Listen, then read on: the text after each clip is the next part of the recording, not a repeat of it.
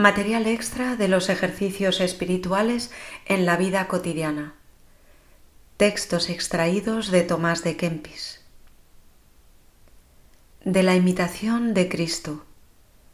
Libro tercero. Capítulo 3.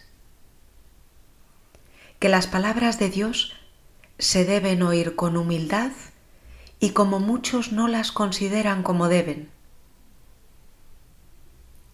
Jesucristo. Oye, Hijo, mis palabras, palabras suavísimas que exceden toda la ciencia de los filósofos y sabios de este mundo. Mis palabras son espíritu y vida y no se pueden ponderar por la razón humana. No se deben traer para vana complacencia, sino oírse en silencio y recibirse con toda humildad y grande afecto. El alma. Dijo David, Bienaventurado aquel a quien tú, Señor, instruyeres y a quien mostrares tu ley, porque le guardes de los días malos y no sea desamparado en la tierra. Jesucristo.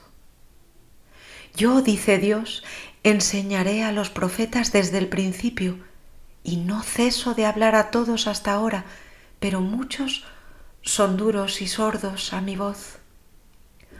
Oyen con más gusto al mundo que a Dios, y más fácilmente siguen el apetito de su carne que el beneplácito divino.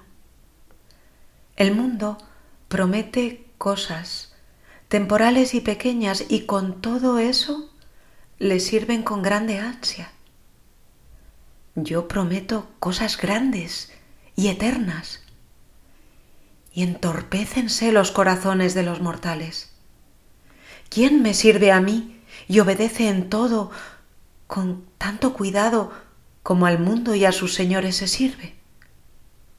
Avergüénzate, Sidón, dice el mar, y si preguntas la causa, oye el porqué. Por un pequeño beneficio van los hombres largo camino y por la vida eterna con dificultad muchos levantan una vez el pie del suelo.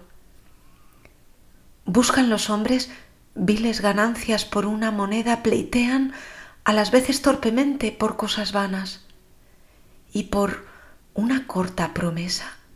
No temen fatigarse de noche y de día.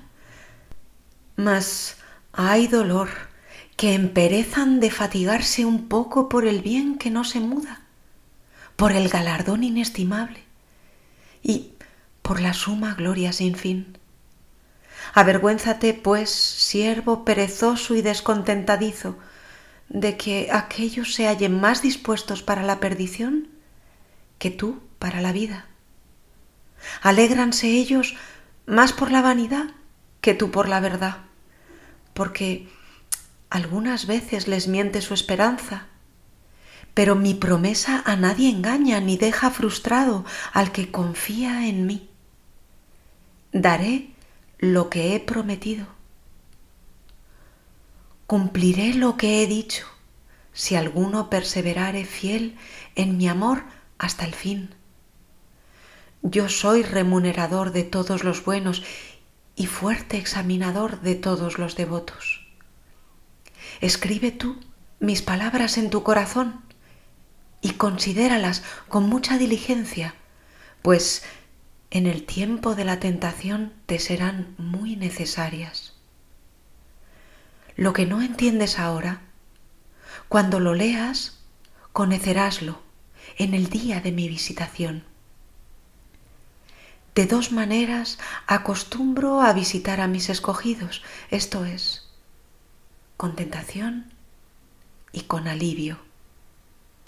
Y dos lecciones les doy cada día, una reprendiendo sus vicios, otra amonestándolos al adelantamiento de las virtudes. El que entiende mis palabras y las desprecia, tiene quien le juzgue el postrero día. Oración para pedir la gracia de la devoción. Señor Dios mío, tú eres todos mis bienes.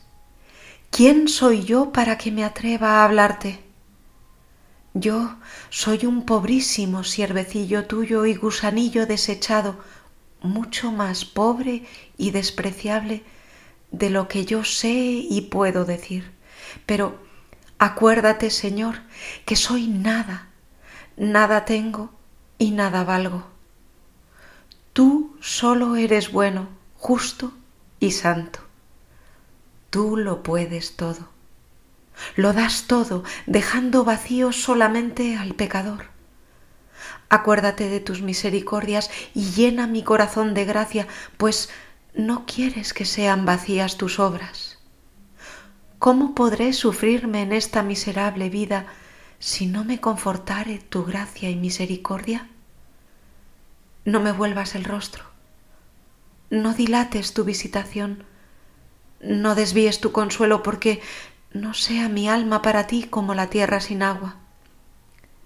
Señor, enséñame a hacer tu voluntad, enséñame a conversar delante de ti digna y humildemente, pues tú eres mi sabiduría, que en verdad me conoces y conociste antes que el mundo se hiciese y yo naciese en el mundo. Ave María y adelante.